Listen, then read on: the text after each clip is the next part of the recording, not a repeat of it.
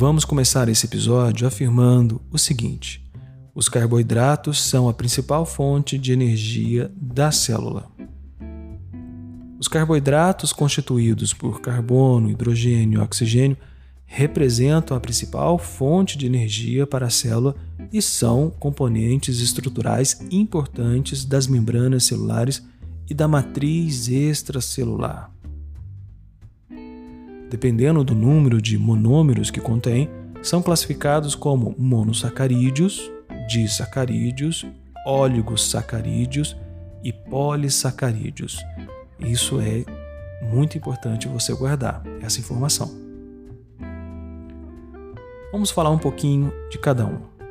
Os monossacarídeos são açúcares simples. Com base nos números de átomos de carbono que contêm, que apresentam, são classificados como trioses, tetroses, pentoses e hexoses. Conforme já foi falado, as pentoses, ribose e dexorribose são encontradas nos nucleotídeos. A hexolose é uma pentose encontrada em algumas glicoproteínas. A glicose, uma hexose, é a fonte primária de energia da célula. Outras exoses, muito difundidas, muito faladas, que podem estar associadas entre si na forma de oligosacarídeos ou polissacarídeos, são a galactose, a manose, a frutose, a fucose, o ácido glicorônico e o ácido hidurônico. Palavrinhas difíceis aí, né? Continuando. Agora vamos falar do disacarídeos. Os disacarídeos são açúcares formados pela combinação de dois monômeros de exose, com a perda correspondente de uma molécula de água. Um disacarídeo importante nos mamíferos é a lactose, que é a associação de glicose mais lactose, que é o açúcar do leite. Agora vamos falar do oligosacarídeos.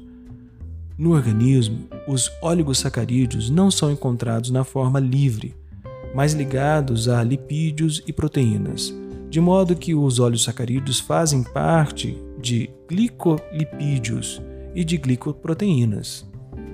Esses carboidratos são cadeias, às vezes ramificadas, constituídas por diferentes combinações de vários tipos de monossacarídeos.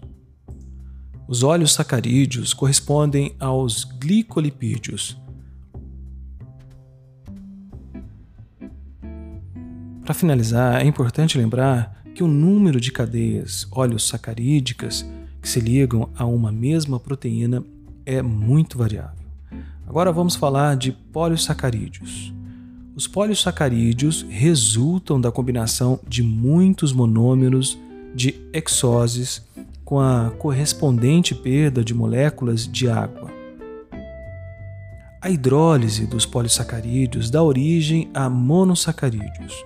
Os polissacarídeos, como o amido e o glicogênio, representam as substâncias de reserva alimentar das células vegetais e animais. Outro polissacarídeo, a celulose, é o elemento estrutural mais importante da parede da célula vegetal.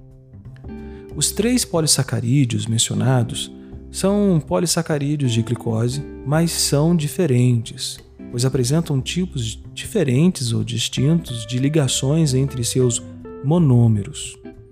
Continuando.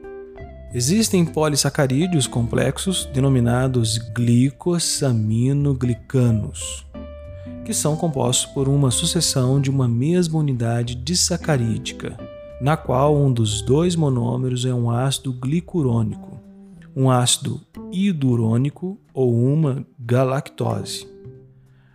O outro monômero apresenta um agrupamento, uma associação amino, visto que é uma acetilglicosamina. No próximo episódio vamos falar dos lipídios. Te encontro lá.